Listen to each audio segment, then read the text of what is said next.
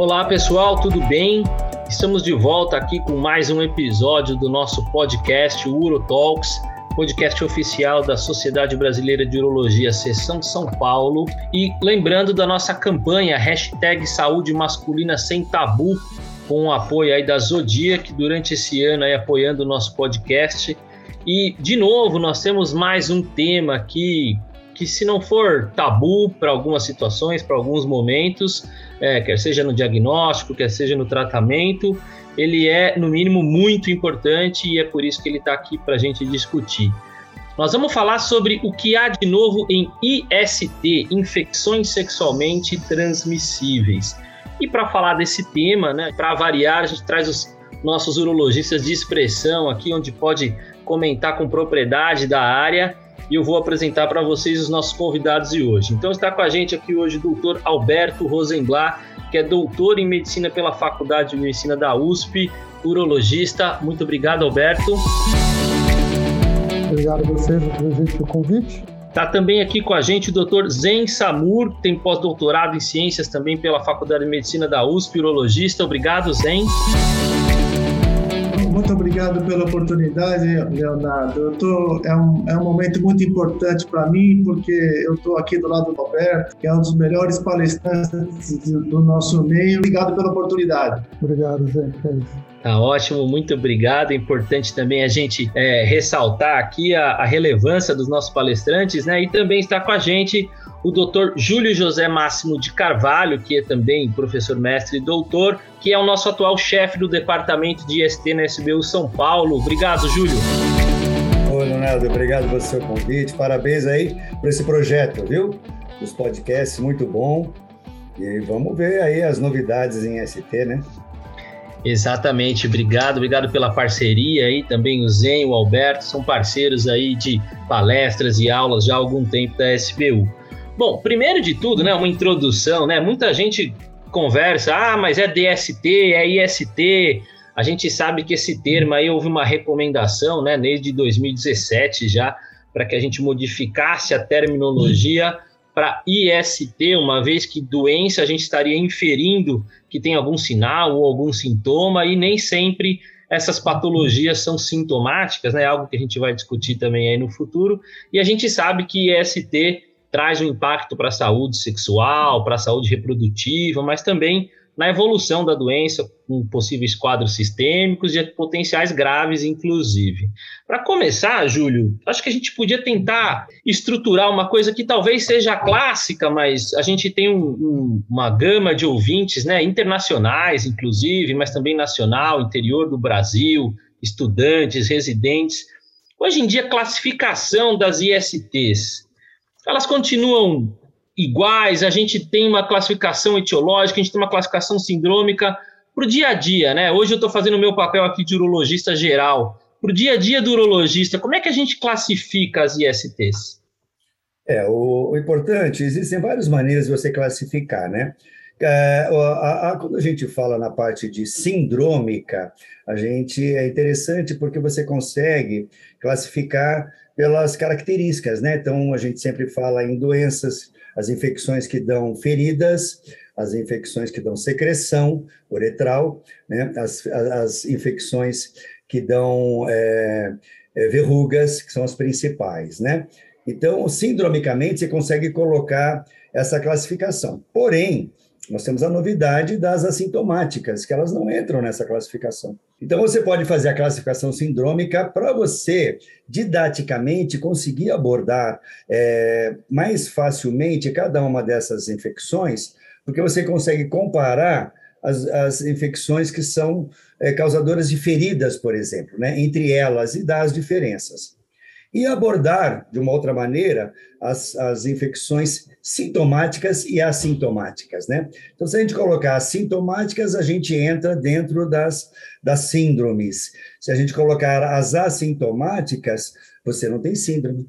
Né? Você vai ter as doenças que você pode estar presente, podendo ser transmitidas sem sintomas nenhum. Então, de uma maneira geral, eu colocaria doenças sintomáticas, doenças assintomáticas. Dentro das sintomáticas, eu colocaria a abordagem sindrômica, as doenças por síndromes.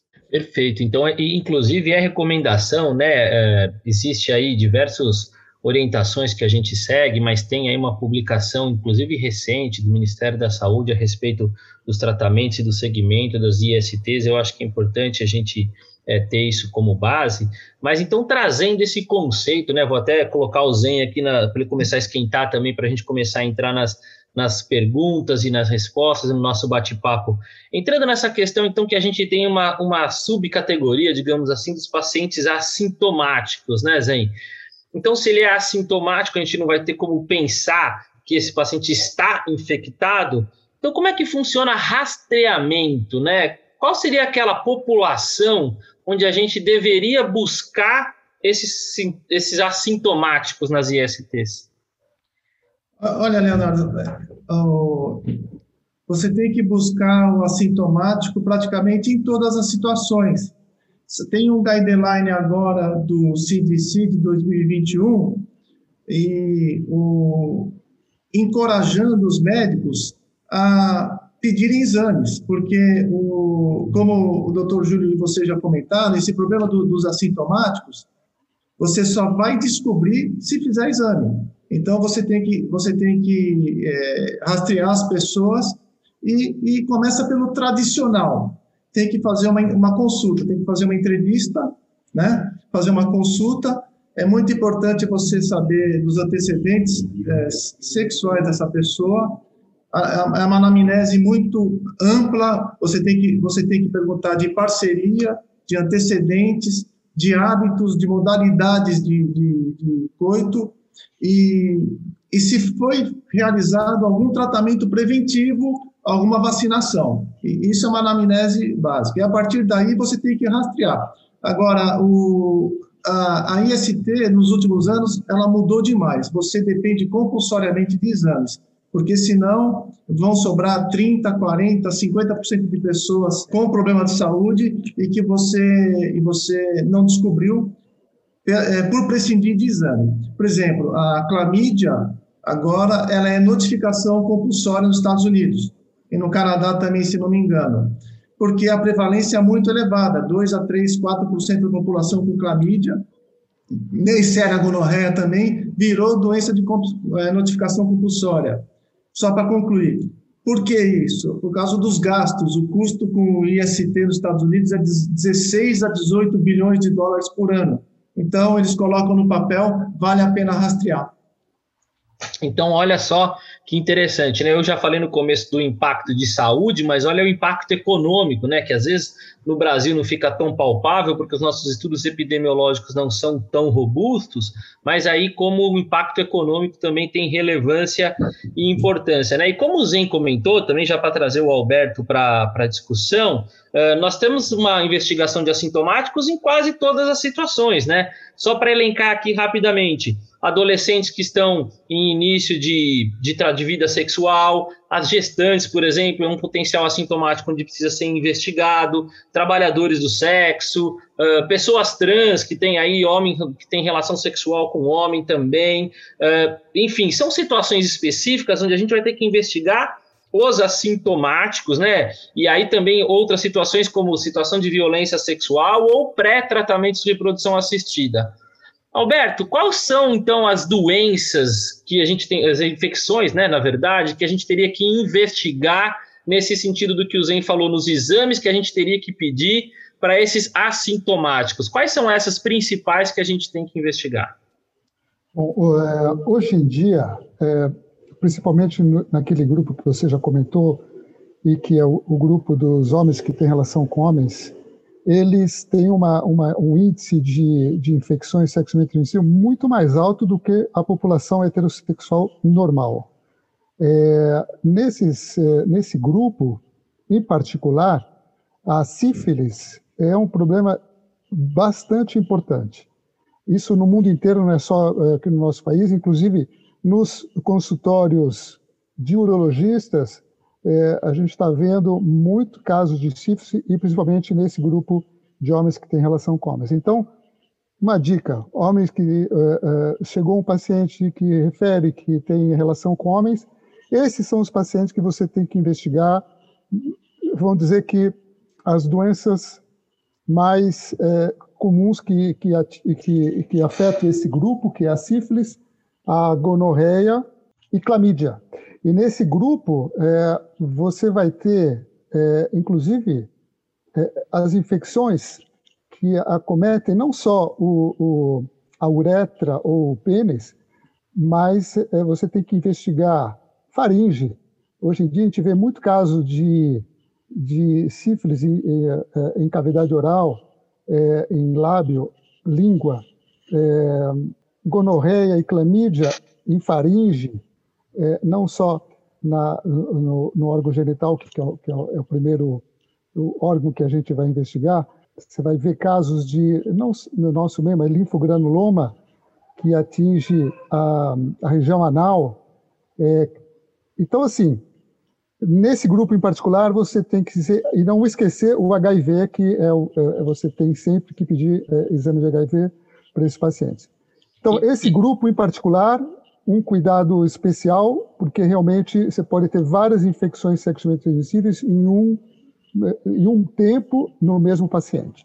Nos jovens é, que têm relações, várias relações, que hoje em dia realmente você, é difícil encontrar um jovem que tem uma relação estável, é, estão experimentando, então eles querem ter várias relações, é, tem que pesquisar as doenças sexualmente transmissíveis que a gente costuma ver, que hoje em dia gonorreia, clamídia, é, tem que investigar sífilis e HIV.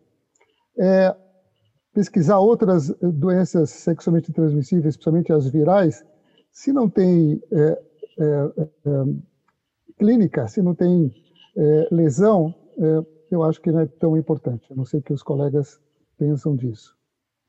A, gente teve uma, uma recomendação do governo, e aí eu vou dar até a palavra para o Júlio depois, mas a gente teve uma recomendação aí genérica para que se em algum momento a gente fizesse uma investigação oportuna, né, de qualquer indivíduo, né, para aquele, principalmente aqueles indivíduos que nunca foram submetidos a nenhum tipo de rastreamento, nenhum tipo de investigação, em algum momento a gente fizesse uma dosagem sérica aí da, da avaliação, quer seja das doenças virais, HIV, hepatite B, principalmente porque a vacinação da hepatite B começou tardiamente, né, é, como obrigação no calendário vacinal, então a gente tem uma população aí sujeita à exposição desse vírus, então tanto a, a pesquisa de HIV, como a, a, a, hepatite B, a sífilis, é, eu queria ouvir do Júlio, o que, que ele acha em respeito a essa investigação oportuna, como é que funciona esse rastreamento desse assintomático, Júlio, para você?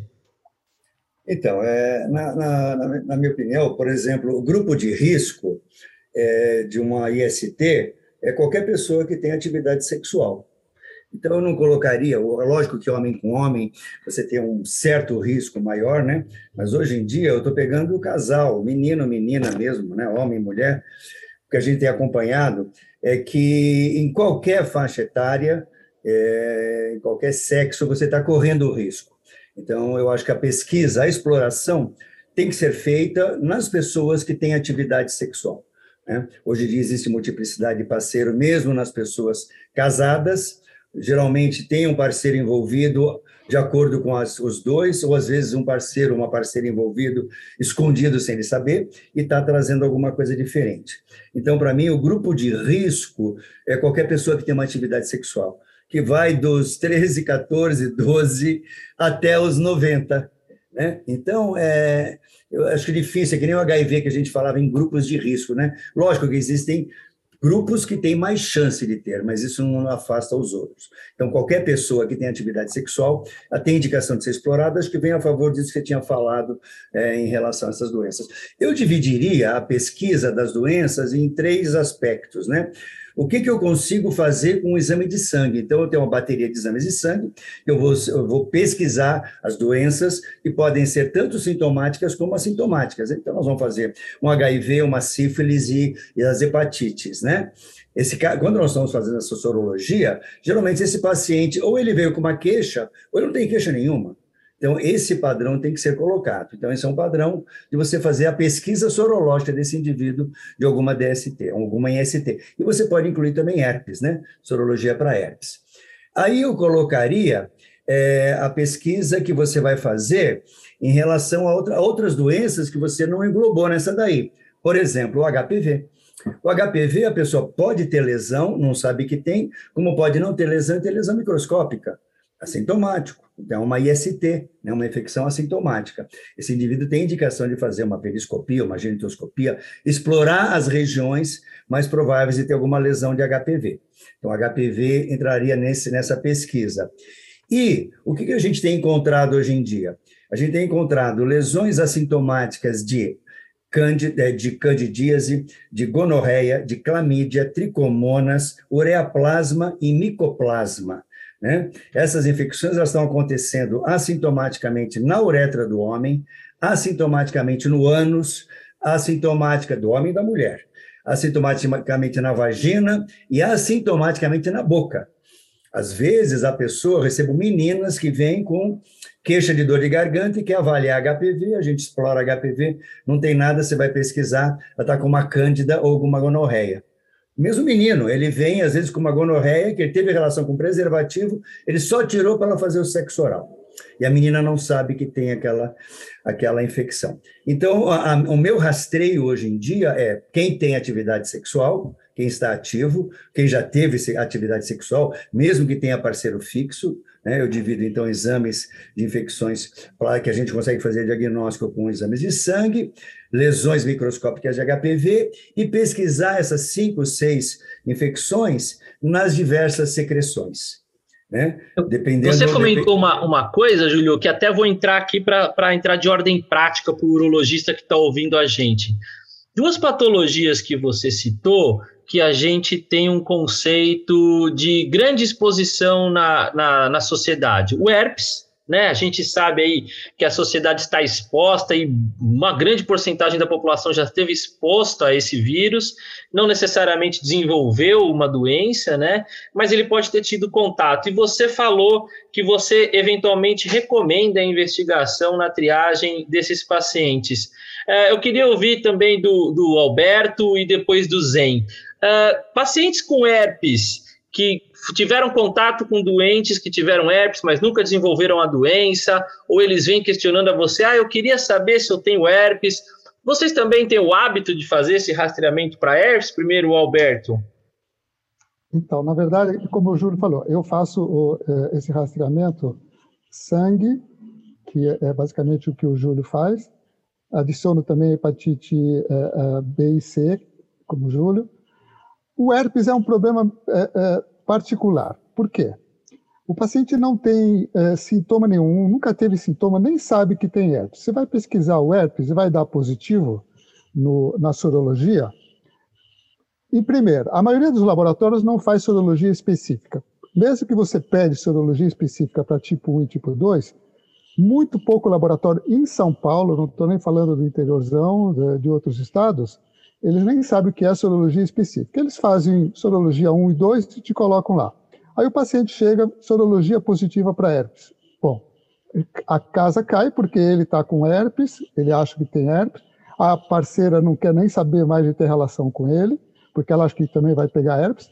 Então, ok, eu acho que é muito importante a gente investigar, mas eu penso duas vezes antes de jogar o problema, porque depois a gente tem que descascar o abacaxi. É, vai vir um herpes positivo, você vai fazer o quê? Não tem o que fazer, o paciente tem o herpes vai pensar, eu passo esse herpes para as pessoas? Em teoria, ele pode passar, porque a gente sabe que o herpes pode passar mesmo não tendo lesão. E se tiver o tipo 2, passa muito mais fácil, muito mais que o tipo 1. Hoje em dia, a gente sabe que as pessoas têm sexo oral, você vai ter um sexo oral, você corre o risco de pegar o tipo 1 no genital sendo menos frequente as recidivas e sendo menos frequente a, a, a transmissão. Mas mesmo assim é um herpes. Então, assim, a gente tem que ter bom senso e pensar caso a caso. Eu prefiro, se o paciente não tem queixa, não tem sintoma, eu não peço, porque senão vai dar um problema depois para a gente resolver. Zay, como é que é para você? E também já até agrupando uma questão, né? A gente tem nesse tipo de paciente um paciente muito mais onde a gente vai passar pela questão da educação, né, de explicar o que é, como é, como transmite, como não transmite, ele entender toda a situação, mesmo que eventualmente venha um exame positivo, né? Como que você faz na sua prática? É, é assim, é, eu preciso de um elemento concreto para poder afirmar para a pessoa que ela tem determinado problema. Como que você faz o diagnóstico do herpes? É, o diagnóstico clínico, é, a, aquela história de dor dos pródromos, e aparece a lesão lá. Se você é, tiver com dúvida, é muito interessante fa fazer aquela coloração de Tzank no líquido, que é, mostra lá o, a, o, a inclusão viral, o herpes, ou o PCR, que é o mais moderno, com elevadíssima sensibilidade. O melhor diagnóstico do herpes genital hoje é o PCR daquele líquido. E, inclusive, o, quando você precisar do diagnóstico, você está autorizado a furar, pegar uma agulhinha, furar a vesícula e coletar aquele líquido e mandar para exame, que aquilo lá, o PCR vai vir positivo e você vai resolver o problema do diagnóstico. Agora, se a pessoa não tem lesão aparente, eu vou, eu vou concordar que o, o, professor Júlio e o professor Alberto falaram mais ou menos a mesma coisa. Os exames de IgM e IgG, eles têm um valor preditivo positivo muito baixo. Eles têm, é, então, eles dão muito falso positivo, eles dão reação cruzada contra as viroses, e a família do herpes vírus são sete vírus. Tem o vírus da varicela, o vírus da mononucleose, e dá muita reação cruzada. O, o que, que, tem sido feito hoje de diagnóstico sorológico de herpes? É, a, é, um exame que chama glicoproteína G. É um teste de, e tem um teste de ELISA, que esse exame te dá o diagnóstico sorológico de herpes genital, mas só que não é disponível no nosso meio, pelo menos aqui eu nunca vi no Brasil. Isso já é feito por aí fora, uma hora vai chegar. Então, é, hoje em dia, eu vou concordar com, com com o Alberto, eu me concentro muito no, no, diagnóstico da lesão. Se não teve lesão, eu não vou pedir um exame com baixo valor preditivo, com baixa sensibilidade, vai, vai, vai confundir mais e não vai trazer muita informação. E, e Júlio, esmiuça para a gente então essa outra situação de assintomático que é muito comum no nosso consultório, que é aquele, aquele indivíduo que vem e fala: meu, meu parceiro, minha parceira teve diagnóstico de HPV eu não tenho nada. Eu olhei para mim, me examinei, não tenho nenhuma lesão, não tenho nenhuma queixa. E aí nós médicos vamos lá, examinamos ele também, não tem nenhuma verruga visível. Explica melhor esse papel aí da genitoscopia. Ela ainda é um, um exame que deve ser feito, não deve ser feito. Como é que nós estamos nesse cenário? Então, o, nós sabemos que as lesões de HPV elas podem ser clínica, subclínica e latente. Né? A lesão clínica é quando aparece alguma lesão é, visível. Né? A lesão subclínica é quando a pessoa não vê lesão visível, é, e a lesão e a latente é quando não tem lesão nem visível nem microscópica e se você for fazer um swab na região suspeita pode dar um DNA positivo então esse indivíduo é latente não é doença não transmite então a doença clínica e subclínica ela transmite então ela transmite e, e a, ela tem que ser tratada ah, o interessante do que é lesão subclínica é que vem a discussão, né? Que é a discussão maior que tem nisso. Então, a lesão subclínica, aquela lesão que você não vê a olho nu, ela depende muito de, de quem está vendo, como você está vendo. Então, o próprio paciente ele se procura, ele procura, ele não acha. De repente, você está fazendo um exame físico nesse paciente, você pode encontrar uma lesão. Se você enxergar bem, você até pode não encontrar, mas se você precisar usar óculos, aí você coloca um óculos, aí você acha a lesão. De repente você quer lançar a mão de uma lupa, aí você, com a lupa, muitas vezes, é a luz do celular, você consegue localizar. Aí você tem aparelhos mais sofisticados, que é o coposcópio, o peniscópio, que te dá um aumento maior e uma visibilidade maior. Então, a chance de você encontrar lesões, e depois até você se assusta, que você fala, nossa, eu poderia ter visto essa lesão, como que eu não vi? Então, além da, da, da qualidade visual, olho nu, uma lente, um aparelho, você tem iluminação do local e como você examina esse local. Uhum. Se você estiver examinando esse paciente com pouca iluminação, a tua chance de encontrar alguma lesão, estou dizendo visível, é muito pequena também. Né? Uma lesão mais é, considerada microscópica ou não, ela pode até ser visível, mas a hora que você sabe onde que ela está. Né? E a posição. Então, muitas vezes, esse indivíduo ele tem lesões em regiões que ele deitado em decúbito ventral ou de pé para você examinar, você não encontra essa lesão. A hora que você coloca ele em posição semiginecológica, com a perna aberta, uma iluminação adequada, você começa a encontrar lesões microscópicas. Outra coisa, a lesão visível, geralmente, ela é, é rica em HPV não oncogênico. E as lesões subclínicas, as mais microscópicas, elas são é, é, causadas mais por HPV oncogênico. Então, daí a importância. Como você realiza um exame de colposcopia na mulher para avaliar o colo do útero, a vagina, como você examina a anoscopia, que o prócto examina, uma horoscopia, uma laringoscopia, então a avaliação do genital masculino, e a peniscopia, também é fundamental para você encontrar esses tipos de lesões. A grande dúvida hoje em dia é aquilo que você perguntou no início: eu tenho ou não tenho? Então, a obrigação do profissional quando ele vai, quando a pessoa te procura, é você dar certeza para ele. Eu tenho observado na minha clínica há anos que ninguém consegue dar essa certeza para ele. Ou porque não examinaram adequadamente, né? Ou porque não querem examinar mesmo, né? E aí fica naquela dúvida. Então, é, quando ele chega para nós, nós temos que a certeza para ele, olha, você tem ou você não tem. Então, você tem que procurar lesão. Então, para procurar lesão, você tem que fazer uma, uma avaliação da região genital com aparelhos. Você pode chamar de peniscopia, se você for avaliar o pênis. Genitoscopia, que você vai avaliar toda a região genital. Né? Hoje em dia, eu faço uma, uma genitoscopia, além de avaliar pênis, escroto, nós vamos avaliar pub, região inguinal, avaliar uretra, nós vamos avaliar o períneo e avalio a região perianal.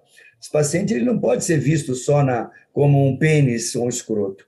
Eu tenho pacientes que vêm com uma lesão ou outra na região peniana, ele tem lesão na uretra, ele tem lesão na região anal, sem saber que tem. Então, na minha opinião, o, o, exame de genitoscopia, ele continua sendo um exame importante para você localizar lesões microscópicas, confirmar, a gente confirma com histologia e exame de DNA. A histologia serve como diagnóstico diferencial para, às vezes, uma lesão, é, um pedículo não HPV, um folículo, né, um acrocórdon, e o DNA vai te confirmar a presença do, do DNA do HPV. É um molusco contagioso, né?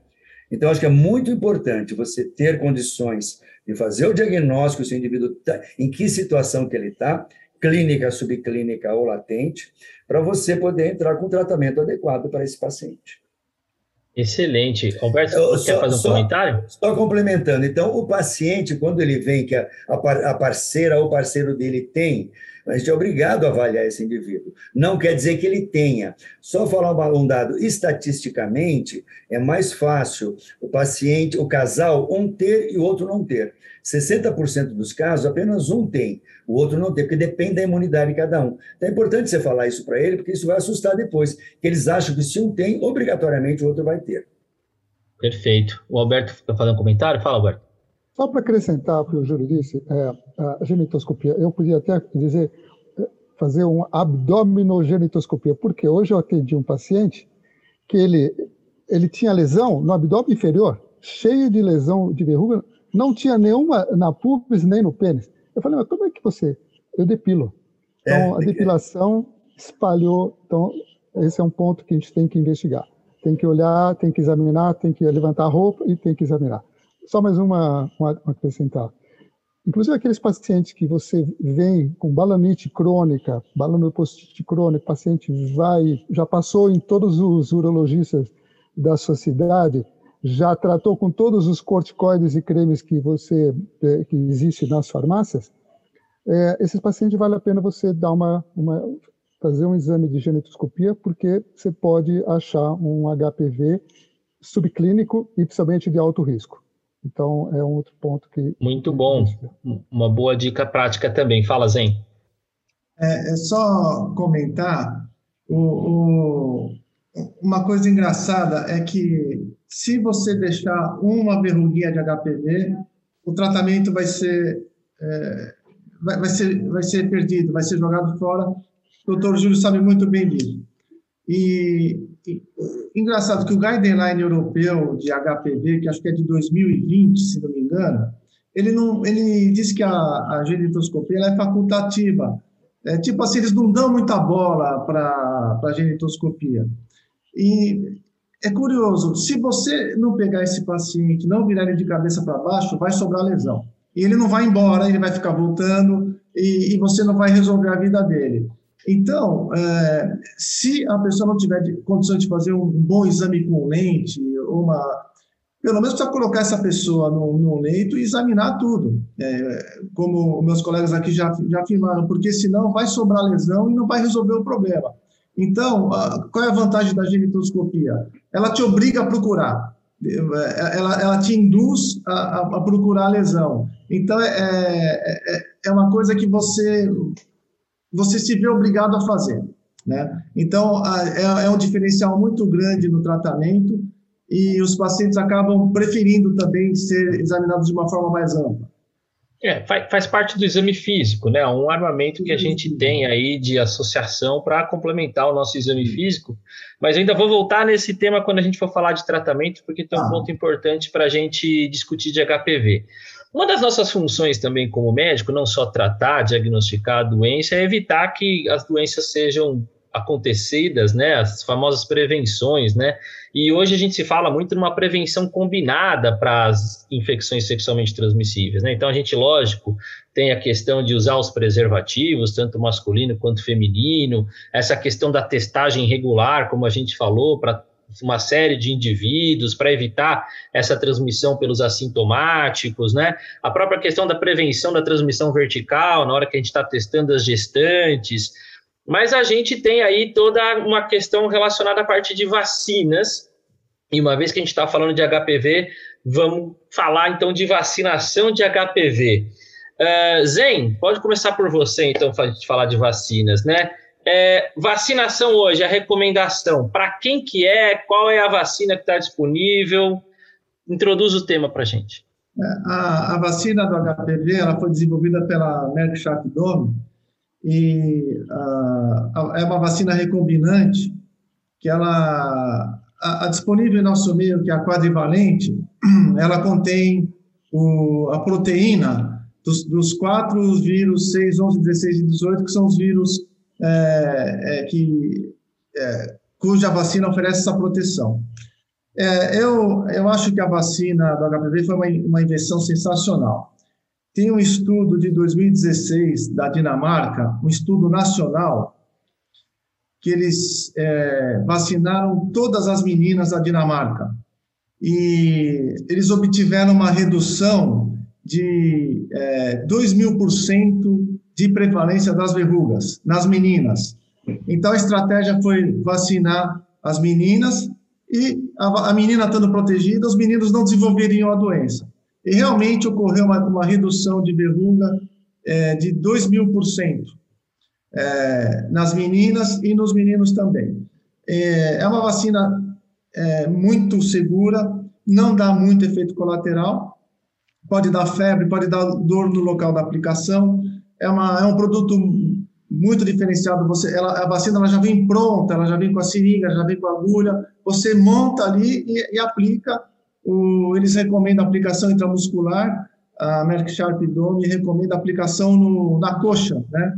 Eu não gosto de aplicar aqui no quadríceps, eu prefiro aplicar, que aplique no glúteo. Mas a, a recomendação é para ser aplicada intramuscular profunda no quadríceps. É, já teve um amendment também recente da AUA ampliando a idade de, pra, de receber a vacina. Antigamente começou dos 11 até os 23 anos, em meninas, aí depois passou para meninos, e agora no ano passado já está estendido até 45 anos de idade, nas pessoas que nunca receberam, e, e ficou, está uh, mais liberado hoje. Tem um, um, outro estudo também, um urologista da Turquia, lá de Istambul, ele queria saber se a vacina era eficiente em pessoas que já tinham a verruga. Ele pegou um monte de pessoas, fez mais de 100 pessoas no grupo A, fez eletrocauterização, e no grupo B ele fez eletrocauterização e vacina. E qual que foi a conclusão dele? Se a pessoa fizer eletrocauterização e se receber a vacina, a chance de ter recidiva diminui, tá? Só que é, numa, numa análise multivariada, não é recomendado que o sujeito tenha mais de uma parceira, porque ele vai, ele vai trocar vírus, aí vai recidivar mais. Então, esse estudo trouxe uma grande lição também, que a pessoa que pretende ficar livre do HPV não deve ficar trocando de parceira para não ficar trocando vírus. Enfim, eu acho que é uma, é uma invenção sensacional. É, protege contra tumores, né? Uma vacina, na verdade, é uma vacina que protege contra câncer, né? Câncer de orofaringe, câncer de colo do útero. No Japão, essa vacina teve um problema na, na década passada, teve muito efeito colateral no, nos japoneses. É, aí o, teve grupos de mães lá que proibiram o, a vacina nas crianças e uh, essa vacina tem um, tem um uso menor no Japão, ela não pegou no Japão. As pessoas têm muito medo da vacina do HPV no Japão, mas aqui no, no nosso meio, no, no, nos Estados Unidos, é, tem, sido, tem tido bom desempenho, mas é, é isso. Eu, eu acho até que é um tema interessante, até queria ouvir do Júlio primeiro e depois eu queria também a opinião do Alberto. A recomendação para a primeira vacinação no sistema público de saúde ainda está restrito à idade, né? Talvez por uma questão é, econômica, né? financeira. Nós temos uma recomendação aí de meninas até de 9, entre 9 e 14 anos e de meninos entre 11 e 14 anos. Uh, se a gente levar isso em consideração no SUS, eles não vão receber. Mas é, um, é uma situação, Júlio, que você acha que vale a pena a gente recomendar para que se faça essa vacina, como o Zen comentou aí, estendido, independente se já teve contato ou não? É uma recomendação, você acha forte para a gente fazer essa recomendação para vacinação de mais velhos? Bom, é, primeiro respondendo o que você está perguntando, sem dúvida que sim, né? Sem dúvida que sim. E a, a faixa etária que foi implantada pelo SUS, sem dúvida nenhuma, é por problemas econômicos, né? Por que, que foi implantado em meninas de 9 a 11 anos? Porque você já encontra meninas grávidas com 10 anos de idade, né? 10, 11 anos de idade, então a implantação tem que ser antes dos 10 anos, né? 9 anos de idade. Né? E gratuitamente é, é, você encontra, você fornece para meninas e meninos até os 14, 15 anos de idade. Já estenderam a aplicação para soropositivos para HIV, para mulheres até 26 anos de idade. Em outros países já tem uh, uh, idades superiores sendo vacinada.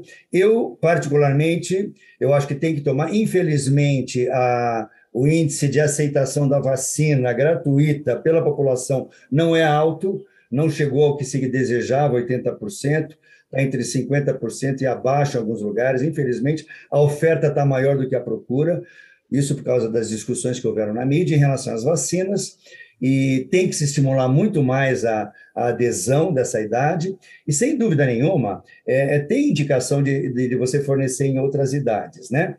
É, e o Zen explicou muito bem. Porque quando que a gente usa para outras idades? Eu uso como não como tratamento, mas como complemento. Né? Então, o indivíduo que vem com. Ou você entra com a vacina para quem não teve contato ainda com HPV, não tem lesões nenhuma, você não sabe se ele teve contato e a imunidade dele é boa, mas ele tem indicação de tomar. 19, 20, 25, 30, 40, não importa a idade que ele está na atividade sexual. E quando ele tem HPV e está recidivando, e nós estamos percebendo que ele precisa de um tratamento mais completo, o, o, meu protocolo de tratamento ele é um protocolo mais amplo, né? eu abranjo várias situações, então eu não fico testando um tipo de tratamento ou não. Então, é um protocolo muito mais amplo e inclui a vacinação. Então, a vacinação com o objetivo de favorecer aquelas pessoas que podem, a gente não sabe quem vai se beneficiar com a diminuição da recidiva, né? com essa com essa proteção sorológica. Então, a gente indica para todo mundo. Então, eu indico para todo mundo a vacina do HPV. Em relação aos tipos que tem, nós temos dois tipos de vacina, né? A bivalente, que é da Glaxo, e a tetravalente, que é da Merck Sharp. A bivalente pega 16 e 18 e a da Merck Sharp pega a, é, 6, 11, 16 e 18. Por isso que foi muito mais utilizada, por isso está sendo mais utilizada e fornecida gratuitamente. Né? Então, ela previne contra os tipos de HPV que estão relacionados aos cânceres de pênis, vagina, de colo de útero, vagina, garganta, boca e ânus, e das lesões benignas. Né? Infelizmente, é, a gente sabe que à medida que você vai vacinando as pessoas, são quatro tipos virais, nós temos é, 200 tipos, né? Na verdade, desses quatro tipos, você pega mais alguns da família, são 10 tipos virais. Já está saindo a nona valente, já foi aprovada, utilizada nos Estados Unidos e na Europa e no Canadá. No Brasil, talvez chegue para o ano que vem, segundo semestre do ano que vem, a nona valente, que provavelmente vai dar uma proteção com uns 20 tipos virais. Mas a gente não pode esquecer que você vai proteger contra os tipos virais mais frequentes, Mas a hora que você protege desses tipos virais, os outros que não eram mais frequentes começam a se tornar frequentes. Né? Começam a assumir a primeira e segunda posição. Né? Então, eu acho que é um caminho importante, eu acho que tem que vacinar. Acho que a quadrivalente é a que tem indicação principalmente para homens e mulheres, por abranger esses dois grupos de tipos virais. E, e a idade é idade sexualmente ativa, em que tenha riscos de você ser contaminado por HPV, ou se a pessoa estiver em vias, em vias de tratamento, como uma complementação para ajudar a diminuir as recidivas. Alberto, então, até só para você complementar, né? A gente tem, então, como urologista, até nessa questão, hoje nós estamos no mês de setembro, a SBU faz uma campanha aí da, do adolescente, né? Hashtag vem para o uro, né? Para o adolescente passar mais com o urologista. O urologista, então, tem que talvez criar o hábito de perguntar da carteira vacinal, né? Nós temos uma população aí, talvez, que ainda não passou, né, uns mais, sei lá, acima de 30 anos, que talvez não tenham sido vacinados por hepatite B na, na carteira, no, no, calendário vacinal. Nós temos essa população agora que ou não aceitou ou ainda não estava incluso no, na, no calendário vacinal de HPV, né? E lembrar que a aplicação é de duas doses, né, para quem está fazendo aquela primeira aplicação lá na infância, mas nos casos de imunossuprimidos, como foi comentado aqui, a recomendação de três doses da imunização, né, Alberto? O urologista tem que olhar para a carteirinha, né? É super importante. Só para acrescentar também, as indicações pelo SUS hoje em dia, ela engloba também as mulheres imunodeprimidas entre 9 e 45 anos e os homens imunodeprimidos de 9 a 26 anos. Esses também são é, é, nova recomendação que você pode ser vacinado pelo SUS. Agora, esse é super importante, como você disse, aqueles pacientes que ou que chegaram para você nunca tiveram relação, eles são realmente o grupo prioritário para receber a, a, vacina. Infelizmente, aqui no Brasil, a gente está usando ainda a quadrivalente. Nos Estados Unidos, a quadrivalente saiu, só tá, só estão usando a, a nona valente. Quando ela chegar aqui, provavelmente ela vai ser a opção. Estudos recentes mostram que até uma dose uma dose da vacina oferece proteção. Então, aqueles pacientes que o custo, que não estão, que não pode tomar vacina no SUS, que vão ter que tomar vacina particular, numa clínica particular, e é uma vacina cara, se for tomar as três doses, pode chegar até R$ 1.500. Estudos mostram que até uma dose já oferece uma proteção. O ideal seria duas doses. Melhor ainda, três doses, mas vários estudos mostram que duas doses ou mesmo uma dose a, a pessoa já vai estar bem protegida. Eu acho que esse cenário de vacina não podia ser mais atual, né? Então, inclusive, a gente aí no cenário de vacinação da, da Covid-19, né? A gente tem uma discussão muito importante a respeito da, da importância da vacinação, né? Fica bastante evidente para a gente como a curva de incidência dos problemas graves caiu com a, com a vacinação da Covid-19. Então, fica o recado para as outras doenças também, vacinação em relação ao HPV. Um detalhe para entrar aqui, eu acho que até por conta do, do tempo, para a gente poder entrar em questões mais específicas para o urologista, o que ele está mais no dia a dia, eu queria entrar na questão dos tratamentos, né? Quando a gente partir para as questões das doenças onde a gente vai realmente tratar. Como o Zen comentou no começo, a gente tem visto um aumento também de incidência aí da questão da clamídia, da questão, o Júlio também comentou, né, o micoplasma. Eu acho que isso entra num cenário que a gente tem visto que é daquelas uretrites que a gente não sabe se foi maltratada, se ela é uma uretrite recorrente ou se é uma resistência bacteriana, né? É, gente, eu acho que é, um, é, uma observação minha, mas eu acho que também de vocês, colegas, e de todos os colegas, que a gente tem visto cada vez mais uretrites que estão mais persistentes e a gente tem uma dificuldade em identificar se foi uma recorrência, se foi uma persistência ou se é uma resistência bacteriana, né? Uh, Alberto, explica para a gente, então, nessa questão do tratamento básico de uma síndrome uretral, um corrimento uretral, qual que seria a indicação de como tratar adequadamente inicialmente esse paciente para a gente poder discutir a questão da resistência mais para frente? É, hoje em dia, principalmente nos grandes, nos grandes centros, onde você tem laboratórios que conseguem fazer uma análise é, da, da, secreção, é, inclusive com, com, exames de biologia molecular, eu acho super importante. O paciente chega e tem um, um corrimento. Se ele é um paciente que você vê que ele não vai desaparecer, eu sempre peço um, um PCR da, da, de urina e um antibiograma, uma, uma cultura e antibiograma da secreção. Por que a urina? A urina você vai conseguir detectar clamídia, micoplasma, tricomonas, gonorreia. Então você já cobre as, as quatro, uh, os quatro agentes que mais aparecem numa, num, num corrimento uretral. E, e o corrimento, você faz a, a, a, o antibiograma, a bacterioscopia angiograma, para ver a resistência, para ver que antibiótico que o, o paciente está pode usar ou se ele já criou uma resistência, principalmente aqueles pacientes que têm uretrite de repetição. É, por quê? Porque hoje em dia a gente vê na prática clínica e, nos, e na literatura que o, o, tratamento usual que a gente usava, que é a azitromicina para clamídia, é, a, o ciprofloxacino para gonorreia, a maioria das vezes já não funciona mais. Inclusive, assim, as novas orientações do Centro de Controle de Doenças, eles estão mudando. É doxiclina é, e primeira opção para clamídia, doxiclina, primeira opção para micoplasma. É, então, é, é, é, cipro nem se usa mais para tratamento de gonorreia. Então, a, a, tem que é, é, ficar, vamos dizer, com a luz acesa, porque esses antibióticos que a gente usava não estão funcionando. Então, a gente está vendo muito paciente que vem, que, que tomou a azitromicina que foi receitado por um colega, e que volta com um corrimento e fala, pô, mas será que um novo corrimento é uma nova infecção? Ou é um micoplasma, que é o que mais aparece naquelas infecções é, é uretrite de repetição, chega a 20, 25%, e que você precisa saber que antibiótico entrar, porque senão você vai criar mais resistência para uma bactéria que é um, é, tem grande chance de ser uma nova, um novo Staphylococcus, é, quer dizer, aquelas infecções que você não, não consegue tratar junto com a Cipro também, que é um, um sério.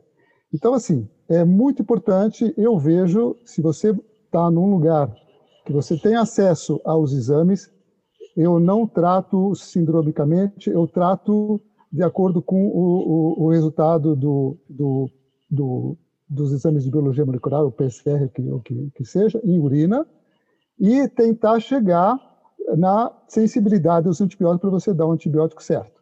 Esse vai ser o melhor chance para o paciente de você não errar e saber se é uma infecção de repetição ou é ah, uma bactéria mal curada que, que você está deixando é, evitar de passar. Perfeito, eu acho que é uma observação muito importante. É, lembrar, né, a recomendação do tratamento sindrômico é diante desse cenário justamente da gente não ter a disponibilidade desses exames, né? E hoje, o Alberto comentou bem, a gente já não tem nem mais recomendação do uso da quinolona, a recomendação do uso do Rocefin aí em relação ao tratamento da gonorreia, é, excluíram já as quinolonas por conta até da própria resistência bacteriana. Mas mesmo a questão da posologia fácil, confortável para o paciente de dose única, tanto do, do, do Rocefin, né, do ceftriaxone, quanto da azitromicina, Júlio, é, é fácil para o médico, é confortável para o médico, é confortável para o paciente, mas a gente tem visto, né, e eu queria que você comentasse não só o aumento da incidência do próprio micoplasma, e aí resistente a esses, a esses antimicrobianos, e aí entra a doxiciclina que o Alberto citou, mas também a presença do tricomonas, né? Às vezes a gente esquece da investigação aí da, do, do tricomonas, né? É, o, eu colocaria assim, o, a abordagem sindrômica, ela veio, na verdade, ela surgiu no mundo por causa do HIV, né? O objetivo da abordagem sindrômica na época era você diminuir o índice de HIV, então você tinha que tratar as outras DSTs, as outras ISTs, é, você conseguia diminuir, diminuiu em 50%. Foi um grande avanço. E nós começamos a usar muito, né? Abordagem sindrômica, abordagem sindrômica. Ela nunca está afastada. É como o Alberto falou, dependendo de onde você está, ela vai ser útil para você. Se você tiver em condições de realizar exames, você realiza exames. Se você não tiver condições de realizar exames, você vai fazer abordagem sindrômica. Além da a pergunta tua inicial foi em relação às, às, às, às sintomáticas, né? Eu avalio as assintomáticas. Então, o que me preocupa mais hoje em dia são as assintomáticas. Muita gente, muito homem, transmitindo pelo ânus e pela uretra sem ter sintoma nenhum. Aí vem a pesquisa. Então, hoje você consegue pesquisar por PCR essas cinco, essas cinco infecções. Então, você consegue pesquisar tricomonas, ureaplasma, micoplasma, gonocoque, clamídia, tranquilamente. Então, é um padrão que a gente usa, eu uso no primeiro jato, quando não tem secreção. Se ele for sintomático, eu vou usar na secreção. Uso na região anal e na boca também, quando a gente acha que existe alguma suspeita. Né? Então, estou dizendo isso assintomáticos. Quando ele é sintomático, eu fico com o Alberto. Nós somos obrigados a saber, é, podendo saber, é lógico que você vai entrar, eu já entro com o tratamento antes de o resultado, porque esse indivíduo não vai aguentar, se for uma gonorreia, ele não aguenta aquela secreção uretral. Eu já entro, mas eu espero ele colher. Colho para a gente seguir com o antibiograma. É, dependendo do tipo de secreção que ele tem, esse paciente vai voltar, não vai voltar, ele vai colher, não vai colher, eu já entro com tratamento pegando tanto a gonorreia, que seria a ceftriaxona intramuscular, e ou entrando com a doxiciclina ou azitromicina, entrando ela via oral para pegar as outras STs, né? E, mas eu acho que basicamente é isso. Né? Eu acredito que, em relação a saber se é resistência, se foi maltratado, se foi reinfecção, pode ser uma reinfecção. Se você não tratar a pessoa e pedir para que ela trate os parceiros que ela tem ou a parceira que ela tem, ele vai se reinfectar. E você acha que esse indivíduo, o antibiótico está dando resistência. Tá, não. Ele está funcionando bem. É que se ele, ele se reinfectou. Aí ele vai tratar a parceira também. De repente, você trata os dois e volta ao bicho. E, e, o tratamento está certo, está correto, tem uma terceira pessoa envolvida. Então, um dos parceiros vai te abrir o jogo também. Olha, e você tem que saber explorar isso, né? Eu pego muito isso daí. Eu tenho um paciente que ele tem três parceiras, ele vem lá, já pede kit para as três, ó, o que nós vamos fazer? Aí vem uma cada vez diferente colher, trata eles, aí de repente uma outra pega de outra pessoa. Meu, é uma coisa, é um estudo maravilhoso. Ele, para mim, eu tenho pacientes que servem de estudo, eles me ajudam a, a começar é, a me atualizar. Mas esse cenário que você falou, Júlio, é muito importante. Eu ia reforçar isso, né? Até porque a gente tem um público de estudantes e residentes que escuta a gente.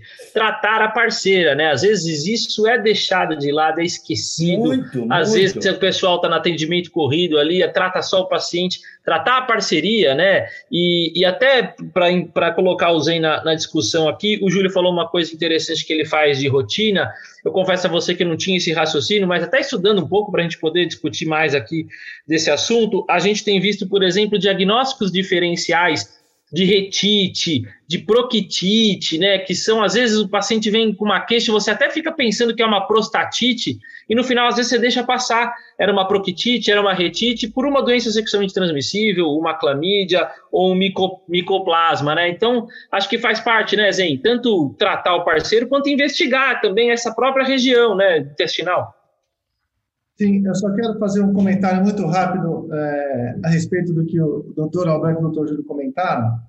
Eles inventaram, acho que no Canadá, uma caixinha, um box, uma caixinha pequenininha, é, com você coloca a secreção uretral dentro desse box e por onda eletromagnética ele já vê o PCR desse, é, do gonococo.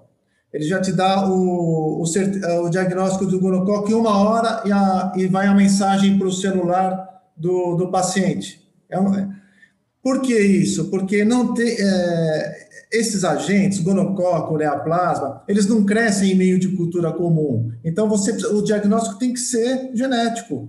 E, e, e, o diagnóstico genético do PCR vem de 15 anos para cá, por isso que virou uma moda agora. Antes não tinha isso. Antes o tratamento era empírico, como o doutor Júlio comentou mesmo, trata e vamos ver o que acontece. Agora, hoje, é, é, é o diagnóstico é mais assertivo, né?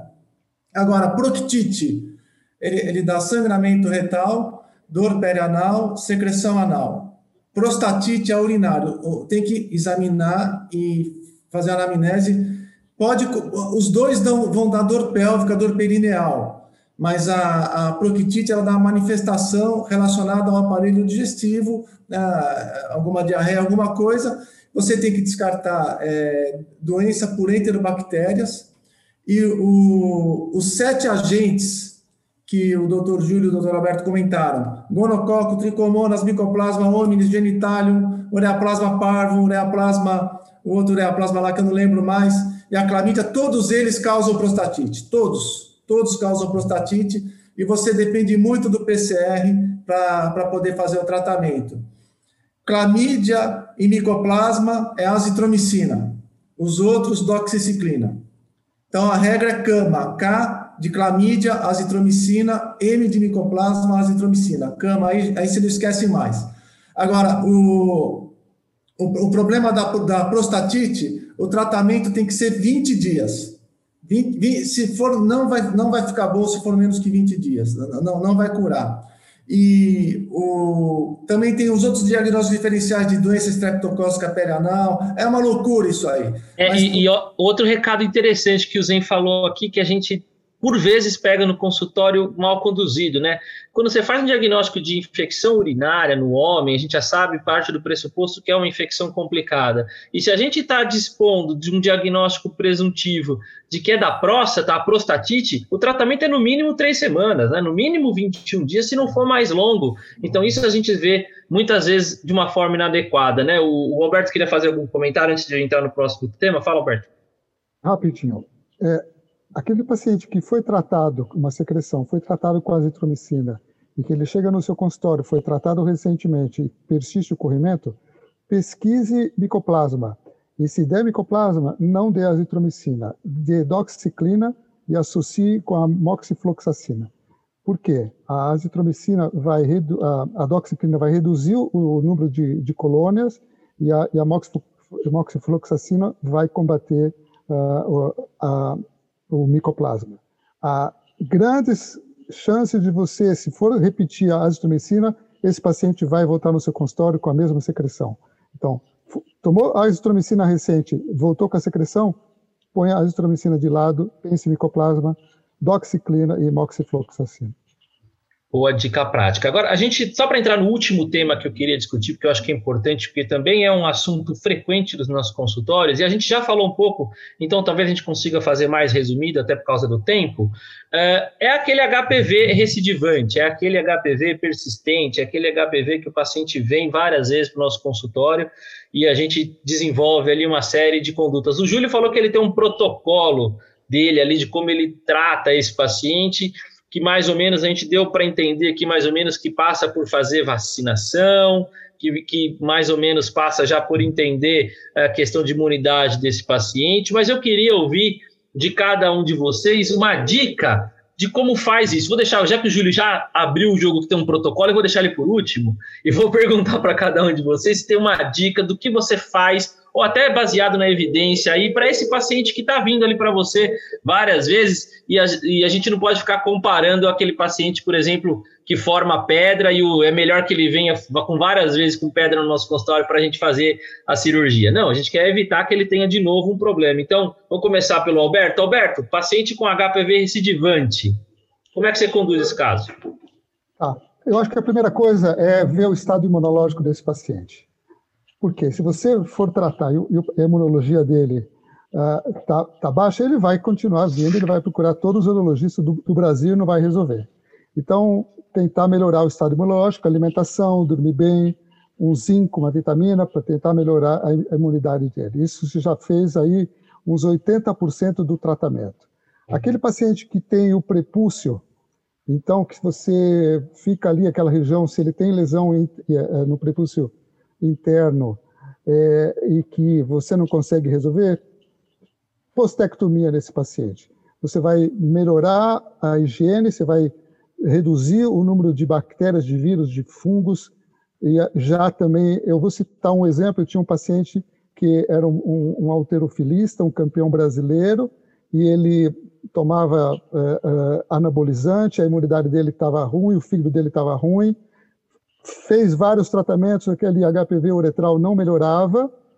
É, falei, postectomia, laser e pronto, resolveu o problema, nunca mais voltou. Além de melhorar a imunidade, melhorar o fígado dele. Então, o paciente que não está melhorando, faça um exame eh, clínico, um exame bioquímico, veja o fígado como é que ele está, melhore a imunidade, se precisar uma postectomia e associação de tratamentos, laser, o, o Ixium, é, é, podofilina, junte essa, faz, o tratamento do HPV não é um tratamento de um monoterapia, como o Júlio falou, é um coquetel, é uma associação de vários tratamentos e, primeira coisa, melhor imunidade que ele vai resolver o, o, ótimo, excelentes dicas. É, já, já dá para a gente ter uma noção que mais ou menos a gente entende que é essa questão multimodal do HPV, né?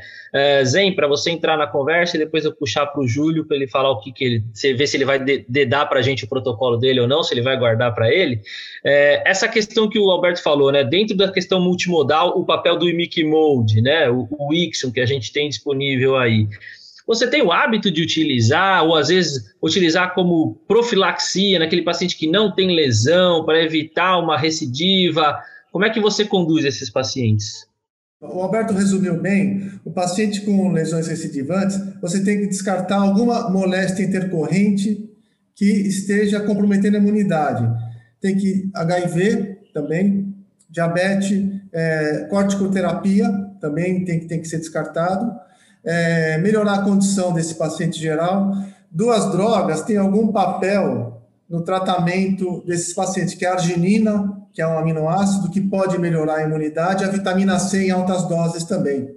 É, e, e, também podem melhorar a imunidade do paciente com HPV. Agora, é, a abordagem tem que ser agressiva, o paciente tem que retornar muito.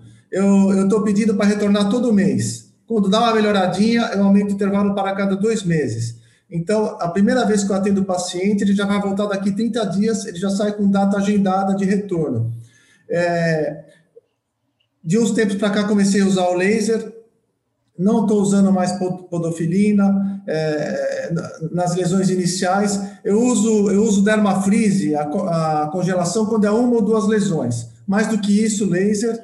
E o, é basicamente isso. Agora, em Micmod, eu, eu, eu uso em duas situações. Quando o paciente tem, tem muita lesão, você pode usar ele como citoredutor antes do laser.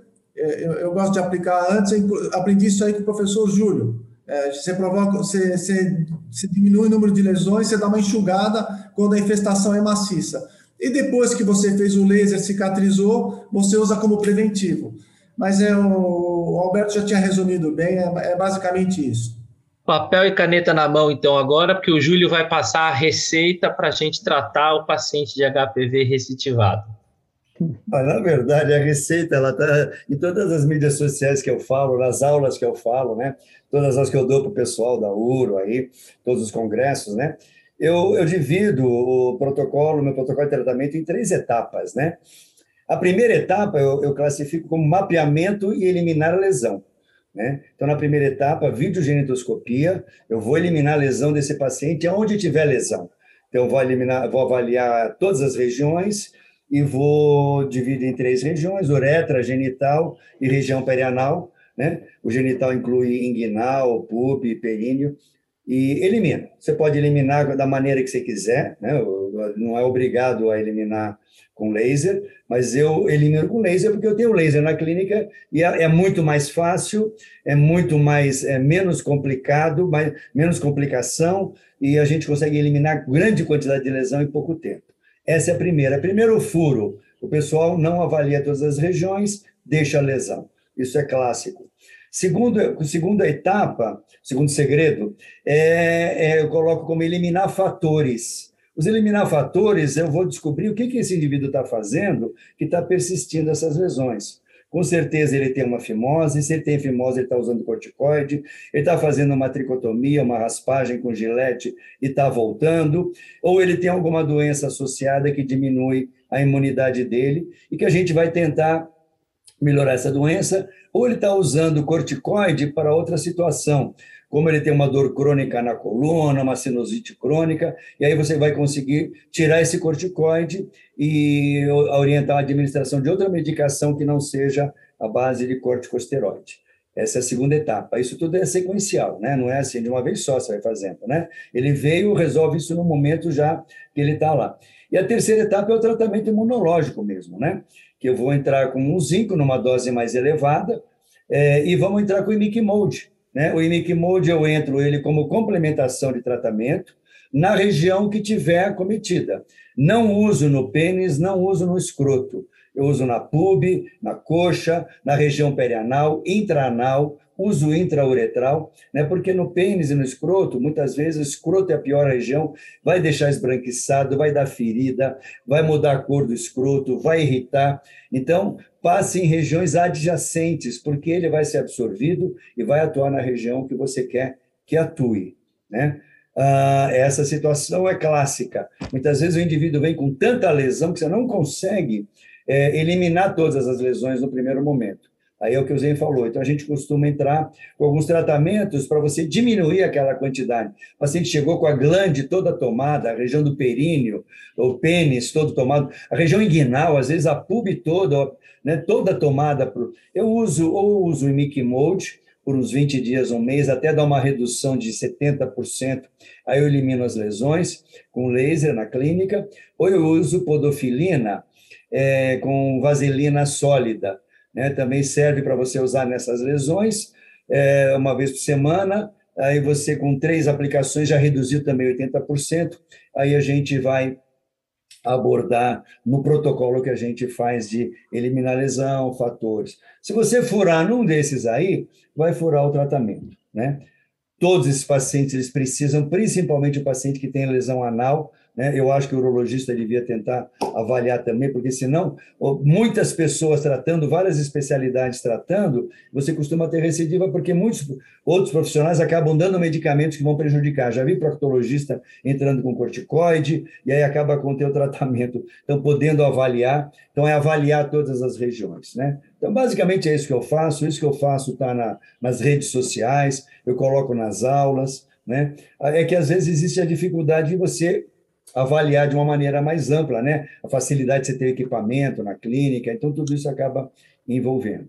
Sim, e, e, essa é... questão que você falou de tratar também as lesões ah. ano-retais, né? É, é, importante porque naquela máxima, né? Cachorro que tem dois donos pode morrer de fome, né? Porque às vezes está tratando, subtratando, um não sabe o que o outro fez, né? Então é, é importante sim levar isso em consideração. É, bom, eu acho que a gente teve um monte de dica prática aqui e, de novo, IST é um tema extenso demais, né? A gente tentou resumir aqui em alguns pequenos pontos que podem ser mais habituais do dia a dia. Tinha muito mais coisa que a gente estava programado para falar aqui, então provavelmente até vai ficar para uma segunda gravação, quem sabe aí, porque a gente já está num tempo mais extenso, então até o pessoal que já está correndo aí, que está na academia ouvindo a gente já está cansando, já vai querer desligar. Então a gente para por aqui, fica para próximas nossas próximas dúvidas. Mas uma coisa muito importante que eu quero comentar antes de acabar é a questão da notificação das doenças para ajudar na questão da epidemiologia, né? O médico não pode ter preguiça de notificar a doença. Então, às vezes, a gente pega uma, uma, um paciente desse no consultório, não está dentro de uma instituição, não está dentro de uma situação, lembrar de notificar as doenças. As, tem doenças que são de notificação compulsória, então é uma obrigação, é lei, a gente tem que notificar, a gente tem que estar tá atento a isso. Bom, queria agradecer aqui, então, vou dar um espaço aqui para cada um de vocês individualmente, inclusive. É, muito obrigado, Alberto, aí pela sua participação, disponibilizar o seu tempo e pelas dicas que você deu aqui. Gostaria de agradecer. Isso, acho que esse, esse podcast é, é, realmente ele, ele transmite, é, acho que é mais importante para tra transmitir é, condutas práticas, né? Eu acho que o urologista principalmente aquele que não, não tem acesso a, a, muito curso, congresso, acho que ele pode se beneficiar dessas pequenas aulas, pequenas dicas, e que é, é a nossa função aqui de compartilhar conhecimento. Então, agradeço ao Leonardo, ao meu colega Júlio, meu colega Zen, e que realmente nós é, acho que estamos cumprindo aí o nosso papel de, de transmitir algum conhecimento que a gente possa. Muito obrigado a todos. Sem dúvida nenhuma, com certeza o objetivo alcançado. Queria também agradecer ao Zen. Zen, obrigado pela disponibilidade e pelas dicas passadas aqui para o pessoal. Eu que agradeço bastante, Leonardo. Muito obrigado a você, obrigado ao doutor Geraldo, presidente da Sociedade Paulista de Urologia. E também é uma oportunidade de reencontrar o doutor Alberto, o doutor Júlio, pessoas que de grande valor, as quais eu respeito bastante. Muito obrigado a todos. Pelo menos virtualmente a gente consegue se encontrar, né? A gente vai ter aí provavelmente mais opções para frente de a gente poder estar presencial e ter essas discussões presenciais, quem sabe aí no Congresso Brasileiro. Mas é um prazer estar aqui entre vocês também. Júlio, parceiro de diretoria, muito obrigado aí pela disponibilidade, pelas dicas. Anotei aqui sua receita, tá?